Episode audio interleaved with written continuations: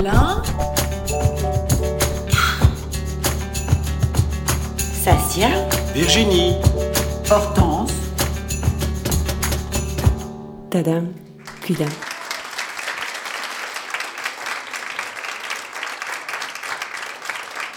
Mes moments de solitude. 1er septembre 2000. J'ai 10 ans et deux dents monumentales qui poussent et qui dépassent en plein milieu du visage.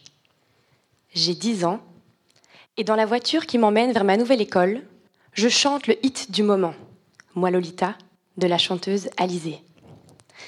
C'est pas ma faute. Et quand je donne ma langue au chat, je vois les autres tous prêts à se jeter sur moi. C'est pas ma faute à moi. J'ai 10 ans et il est plus que temps que je change d'école. J'ai passé cinq années à l'école Jean-Paul II. Cinq années sans comprendre les autres, ni pourquoi moi, je n'y arrive pas. J'ai tout essayé, ma mère surtout. Avoir les flippos les plus cools du monde pour qu'on soit obligé de jouer avec moi. Participer aux jeux les plus incongrus, juste pour me faire accepter. Amener les plus gros cadeaux possibles aux différents anniversaires en espérant être réinvité la fois d'après. Mais rien ne fonctionne. Hortense, gueule de dingue, reste le colibet qui retentit à chaque récréation. Alors, je me réfugie dans l'endroit qui m'a toujours réjoui, consolée.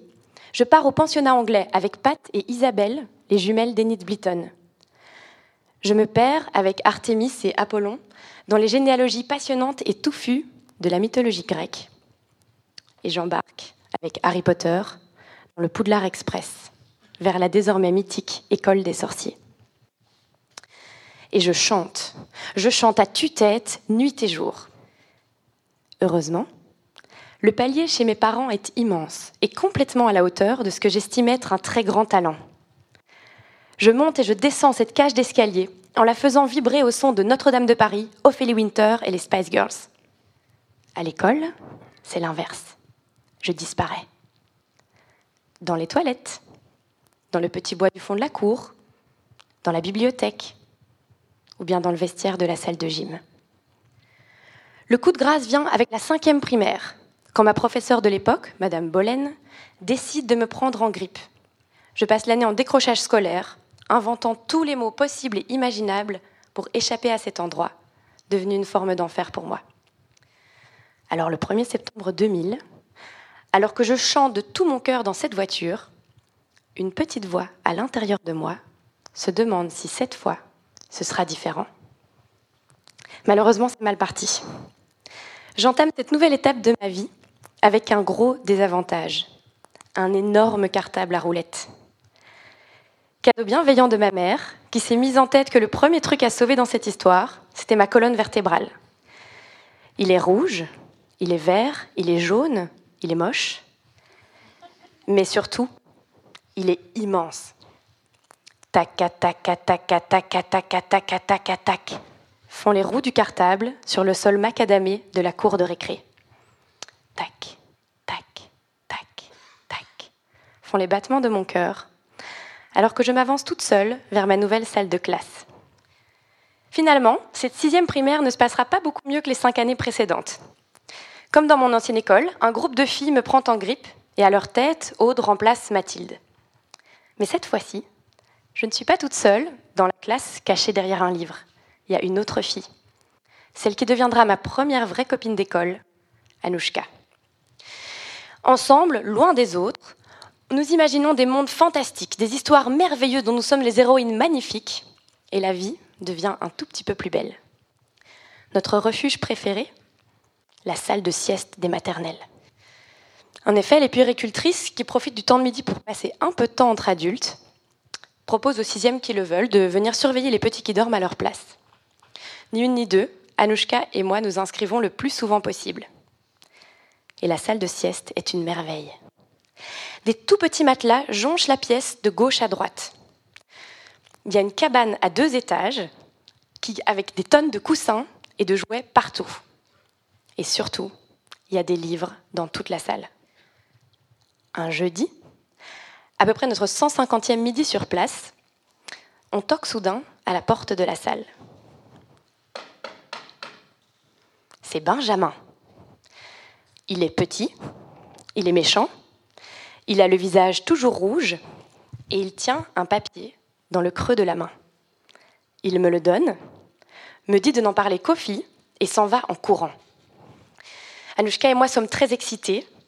C'est la première fois qu'un truc aussi mystérieux se passe dans nos vies. On déplie le papier, c'est une feuille de papier normale, quadrillée, mais un texte est écrit au gros marqueur rose. Mon Hortense, depuis que tu es arrivée dans notre école, je n'ai Dieu que pour toi. Tu es la plus belle et la plus sympa. Je t'aime. Veux-tu sortir avec moi? PS. Enregistre ta réponse sur cet enregistreur et laisse-le sur l'appui-fenêtre près de la classe. Signé Benjamin qui t'aime. Je suis abasourdie. Si depuis toute petite je décroche en haut, en bas, à gauche, à droite, l'idée que quelqu'un puisse en avoir un sur moi me dépasse complètement. Et Anouchka et moi passons toute la récréation à débattre le pour et le contre de cette proposition. Non mais imagine, c'est peut-être la seule fois de toute ma vie où je vais pouvoir sortir avec un garçon. Ouais mais bon, c'est Benjamin quand même. Oui mais imagine, c'est peut-être ma seule chance. Non mais bon, euh, il est pas si moche en vrai si. Non en vrai ça va. Ok vas-y, réponds-lui alors. Je m'empare de la petite machine et d'une voix un peu timide, je dis Coucou Benjamin, Merci pour ton petit mot. Oui, je vais bien sortir avec toi. À tout à l'heure. Et je m'en vais déposer la petite machine sur l'appui-fenêtre près de ma classe. Rien ne se passe jusqu'à la récréation de l'après-midi, la toute dernière. Anouchka et moi sommes dans un petit coin en train de jouer. Je lève les yeux et je vois Benjamin au loin qui s'avance. Tiens, c'est marrant, il n'est pas tout seul. Attends, on dirait qu'il y a toute la classe avec lui. Eh non, c'est presque tous les sixièmes en fait. Je me relève et Benjamin s'écrie. Ah, ah, ah, ah, ah Tu croyais vraiment que je voulais sortir avec toi, Hortense? Mais t'es vraiment beaucoup trop bizarre Et en plus, t'es trop moche Au plus profond de moi, face à ces quarante visages qui s'esclaffent bruyamment, bizarrement, c'est pas la tristesse qui me frappe, mais un profond sentiment d'incompréhension. 3 septembre 2005. J'ai 15 ans et les pieds et poings liés par des bracelets d'or et des chaussures à talons hauts. C'est parti. Je suis jetée par mes parents dans l'arène des groupes d'activité. C'est ainsi, à cet âge, ma fille, il faut commencer la quête, car c'est bien connu. Pour femme sans mari, point de salut. Alors, engoncée dans une robe un peu trop serrée pour moi, les seins dans le nez et les fesses moulées, je pousse la porte d'un château wallon en chantonnant Femme like you, peu importe, tu sais que tu me plais, une femme like you, hey, hey. Et j'entre dans un nouveau monde. Ça boit, ça danse, ça chante, et un autre sentiment de solitude me frappe. Celui de me sentir profondément et fondamentalement hors de ma place. Vu de l'extérieur, ça se voit moins que quand j'étais petite.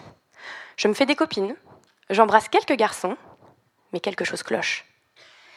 Mais tu prends quoi comme drogue pour être comme ça, Hortense?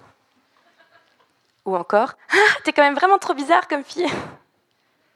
Ou dans un autre genre, c'est marrant, avec ta tête, t'aurais été hyper belle, mais enfin avant. À nouveau, je ne comprends pas ce que je fais ou ce que je dis et qui semble être si différent des autres. Après plusieurs soirées passées cachées dans le vestiaire sous des manteaux à lire Harry Potter, tant d'autres où libérés du dîner à 23h30, j'appelle mon père en pleurant pour qu'il vienne me chercher, je finis par mettre au point une technique pour donner l'impression, en toute discrétion, que je sais ce que je fais, mais surtout pourquoi je suis là. Elle s'appelle, en anglais pour le style, I have a purpose.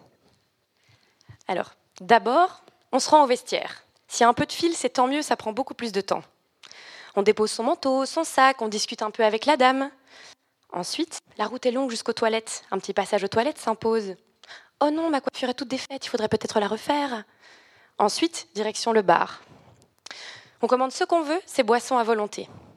Enfin, la meilleure partie, on fait semblant de chercher quelqu'un. Et attention, il faut émettre du cœur, sinon ça se voit. Une fois ce petit tour effectué, il recommence et il dure tout le temps de l'apéro. Un petit tour au vestiaire pour chercher quelque chose dans son sac, Un passage aux toilettes, direction le bar. Tiens, vous n'auriez pas vu euh, machin? Non? Ok. Pendant les dix prochaines années, j'aiguise et je perfectionne tant et si bien cette technique qu'on me dit souvent Tiens, c'est trop bien, t'as l'air de trop t'amuser hier, tu courais partout. Bon Dieu, s'il savait. 4 septembre 2021. J'ai 31 ans et ma propre voiture. C'est dans celle-ci désormais que je hurle à plein poumon tout ce qui me passe par la tête. La chanson du moment, Truth Hurts, de Lizzo, que je chante de tout mon cœur. I just took a DNA test, turns out I'm a 100% that bitch.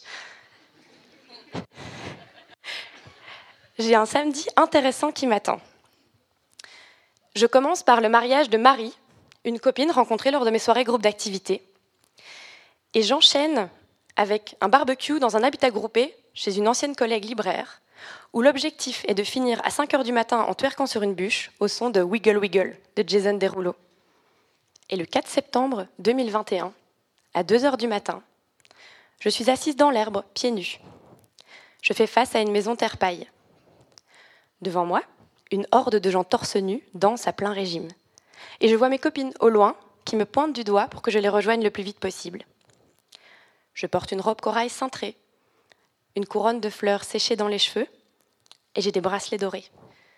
J'ai un sourire aux lèvres en pensant aux chouettes conversations échangées plus tôt avec mes voisins de table lors du dîner du mariage. Et j'ai l'impression de vivre une délicieuse collision. Celle d'avoir peut-être, enfin, trouvé ma place à cheval entre les mondes.